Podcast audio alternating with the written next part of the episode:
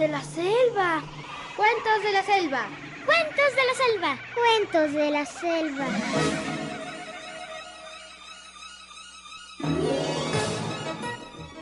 Había una vez un lugar donde los animales teníamos voz propia y los hombres eran nuestros amigos.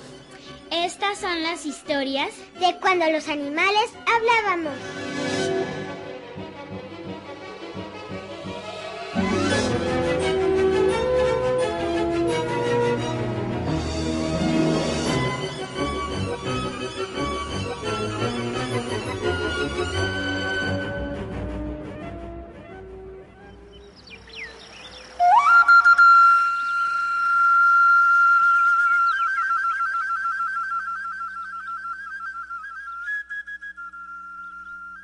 Este cuento está dedicado a todos los niños que viven en cualquier ciudad del mundo. Para los niños urbanos, acostumbrados a caminar por pulidas aceras de cemento y a cruzar las calles sorteando ágilmente los peligros del tránsito citadino.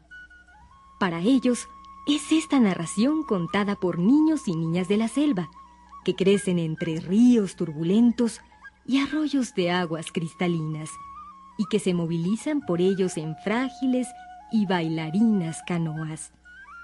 Para los niños capitalinos, habituados al ruido ensordecedor de bocinas estridentes y silbatos de policías, es esta leyenda del Amazonas, que ha pasado de generación en generación, cuando al caer la tarde o a la luz de la luna, tras una tormenta tropical, o en medio del cantar de pajarillos multicolores y el croar de las ranas, los padres las cuentan a sus hijos.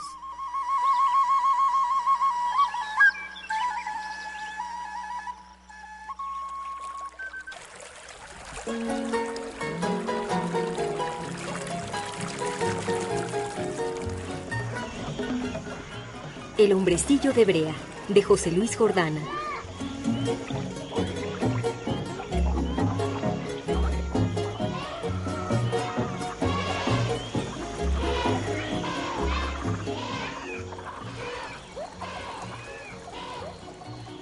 Un hombre, que tenía fama de ser muy trabajador, había preparado un gran huerto familiar, con la ayuda de varios amigos vecinos. Entre todos, habían tumbado con sus hachas de piedra los árboles, lianas, palos y toda maleza que crece exuberante en la selva amazónica, dejando el terreno bien despejado. Pocos días después, quemaron todos aquellos troncos cortados, todas las ramas secas y toda la hojarasca que cubría como una alfombra la tierra. Hasta las raíces sacaron tras muchos sudores, haciendo huecos con un palo puntiagudo que clavaban rítmicamente en el suelo. Una vez que el terreno quedó limpio, fueron sembrando diversas semillas de árboles frutales tropicales, desde los apreciados plátanos que en la selva suplen al pan nuestro de cada día, hasta las mantecosas paltas que en México se llaman aguacates. Los mangos, las piñas, las granadas, las guayabas, las chirimoyas y muchas más. Pasaron los días y aquel sembradío estaba que daba gusto verlo. El dueño de aquel terreno iba todas las mañanas con su mujer a quitar las malas hierbas y gozaban juntos viendo cómo crecían los agridulces taperibás, los enjundiosos caimitos, los deliciosos tumbos, buenos para preparar refrescos, los agradables maracuyás de sabor parecido a la ciruela y las sabrosas papayas, que vienen a ser los melones y sandías de la selva por su tamaño y abundante pulpa. Un día, aquel hombre agricultor fue decidido a sembrar cacahuates en una zona arenosa de su huerto, terreno apropiado para esta clase de leguminosa, que además se inundaba cuando el arroyo crecía desmesuradamente y se desbordaba. Al llegar, el hombre observó disgustado que muchas de sus plantas estaban destrozadas, las hortalizas claramente mordisqueadas, y algunas frutas dispersas por el suelo con sospechosos arañazos en su corteza. Y lo malo es que no era la primera vez que esto sucedía. ¿Quién será el intruso que destroza mis sembradíos y se come mis frutas y hortalizas? En vano me paso todo el día trabajando bajo el sol abrasador para que luego algún fresco venga y se aproveche de mis sudores. Pero ya sé qué hacer para que esto no se vuelva a repetir. Prepararé una trampa para agarrar de una vez por todas al que saquea y destroza mis cultivos.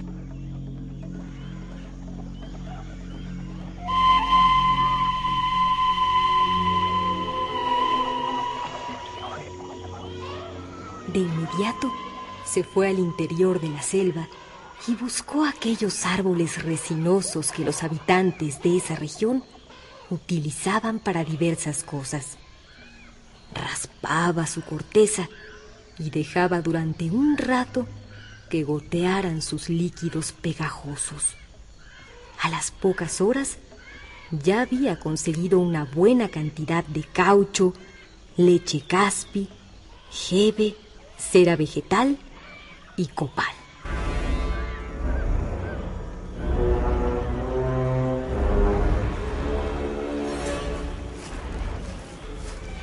Se llevó todas aquellas resinas recolectadas a su casa y allí las mezcló. Las hizo hervir durante un tiempo prudencial en una gran olla de barro cocido. Y finalmente dejó enfriar la mezcla. El resultado de toda esta operación fue una brea negra como el ébano, consistente y muy pegajosa. Cuando todavía la brea estaba caliente, el hombre aquel con sus manos moldeó una figura humana de regular tamaño. Después agarró al resinoso hombrecillo y lo llevó a su huerto poniéndolo de pie a la entrada, como si fuera un atento centinela o un fiel guardián.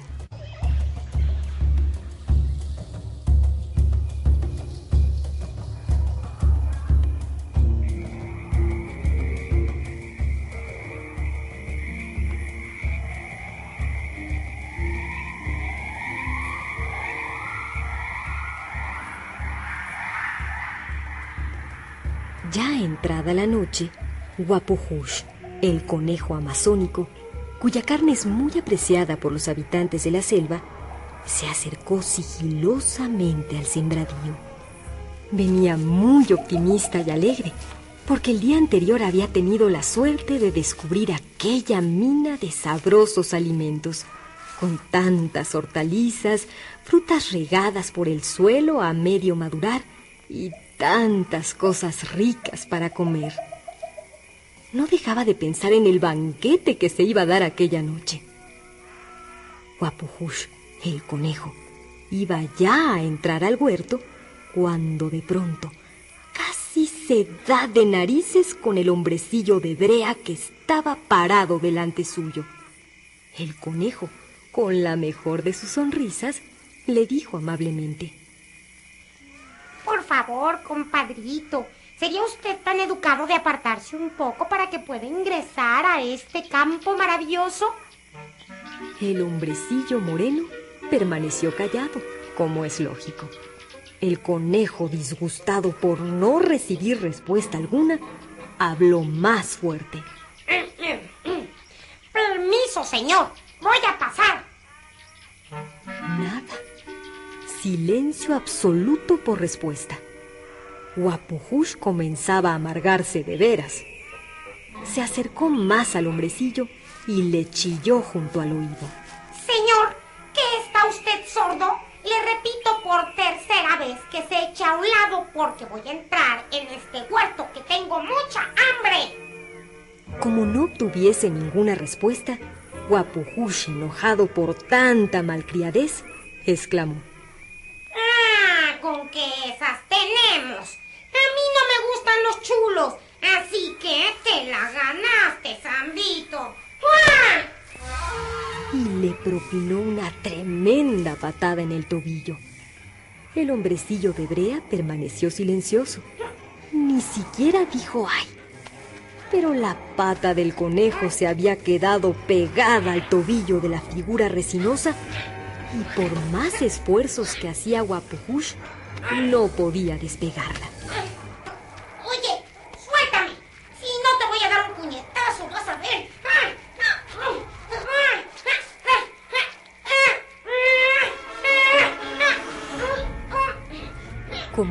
Soltaba, el conejo le lanzó un directo a la mandíbula. Pero su mano quedó adherida al rostro de Brea. Con el otro brazo, golpeó al enigmático hombrecillo y también su puño quedó pegado al negro cuerpo del vigilante nocturno. Le pateó con la única pierna que todavía le quedaba libre y también se quedó fija e inmóvil, adherida a su oponente. El conejo, desesperado y rabioso por lo que estaba sucediendo, gritaba cada vez más fuerte. ¡Suéltame! ¡Suéltame!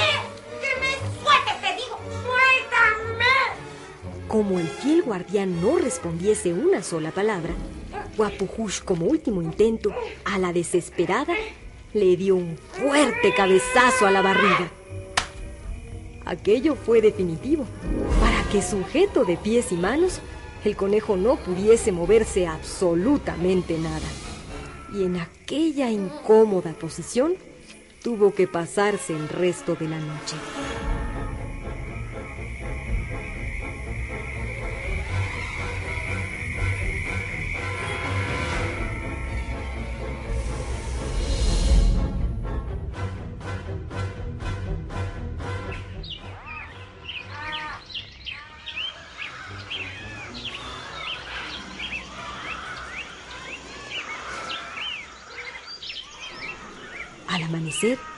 El agricultor se dirigió, como era habitual, a su terreno, acompañado de su mujer, y descubrió al conejo atrapado por el hombrecillo de brea.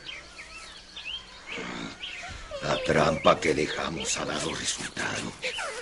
Así que tú eras el que maltrataba mis plantas, destrozaba mis hortalizas y comía mis frutas. Ahora verás lo que es bueno. ¡Mujer! Vamos a casa. Calentaremos al rojo vivo el extremo de una lanza y le daremos en el trasero su merecido a este conejo ladrón. Así se le quitarán las ganas de agarrar lo que no es suyo.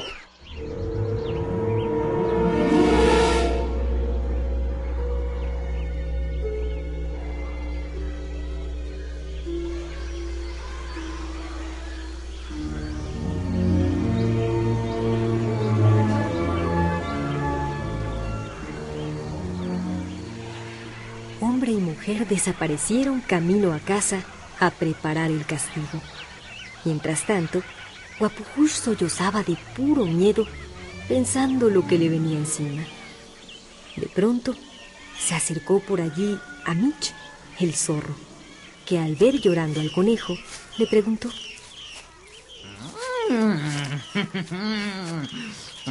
¿Qué haces aquí, compadre, en esa postura y llorando?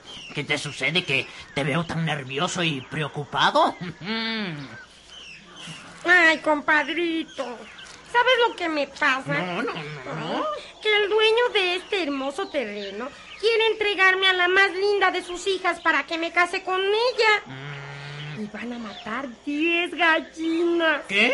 Las más gordas para la fiesta. Y- Pero mi problema es que a mí no me gustan las gallinas. ¿Ese es tu problema? Al zorro se le habían puesto los dientes largos solo de escuchar la palabra gallinas y se relamía de gusto sin poder disimularlo. Mm, eh, Eso tiene fácil solución. Vamos a cambiarnos, compadre. Tú te marchas y yo me quedo en tu lugar. Así yo me caso con la hija del dueño y después me comeré las 10 gallinas, que son mi plato favorito. ¿De acuerdo? El conejo aceptó encantado. El zorro ayudó a Guapujush a soltarse, liberándolo del pegajoso hombrecillo de brea. Luego el conejo, mientras amarraba con cuidado al zorro a Mitch, le dijo agradecido. Compadre, que te vaya bien con la boda. Y ojalá que las diez gallinas no sean muy viejas. Que te aproveche. Hablando así, el conejo se largó corriendo y desapareció en el interior del bosque.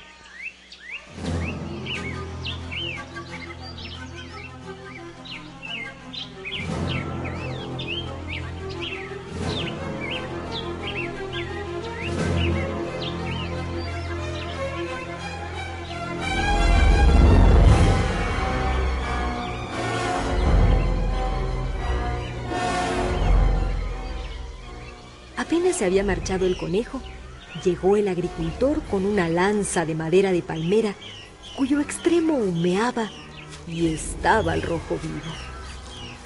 Al ver al zorro en lugar del conejo, se sorprendió en un principio, pero enseguida reaccionó pensando.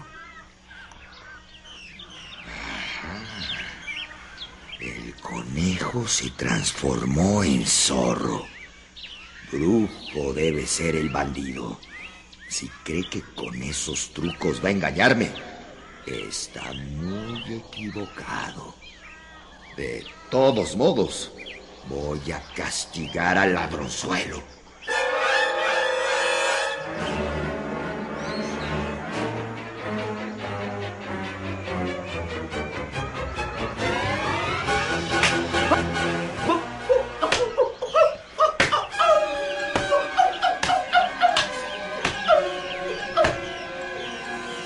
Golpeó el trasero del zorro con el palo ardiendo. A Mitch, sin saber cómo ni por qué, al sentir que se quemaba, aguantaba el dolor apretando los dientes, juzgando que era necesario pasar por ese mal trago y que luego vendrían las gallinas. Pero lo que realmente vino fue una lluvia de palos que lo dejaron exhausto y medio muerto. Cuando el hombre lo soltó, viendo que ya había recibido su castigo, el zorro salió disparado hacia el interior de la selva. Dicen que durante semanas buscó desesperadamente a Guapujush, el conejo, para matarle porque le había hecho una mala jugada y como en otras ocasiones, le había engañado con su astucia. Desde aquel día, los zorros de la selva, terror de los gallineros domésticos, apestan de modo horrible y su fétido olor se huele a mucha distancia. Y es que tienen el trasero pelado y chamuscado.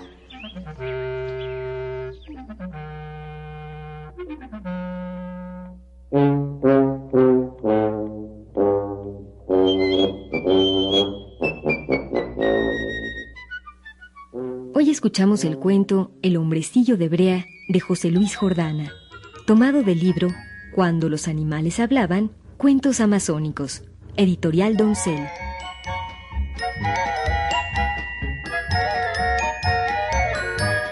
Actuamos por orden de aparición como la narradora Sabrina Gómez Madrid, como el campesino Guillermo Henry, el conejo Rosy Aguirre, el zorro Fernando Manzano.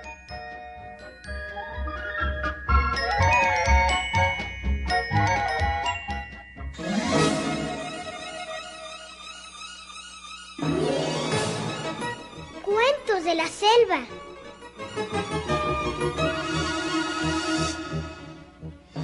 ¿Estas fueron las historias? De cuando los animales hablábamos.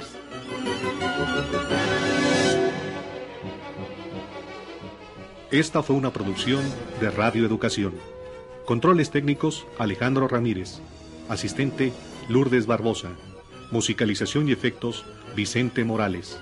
Adaptación radiofónica y producción Guadalupe Sánchez López y Graciela Ramírez.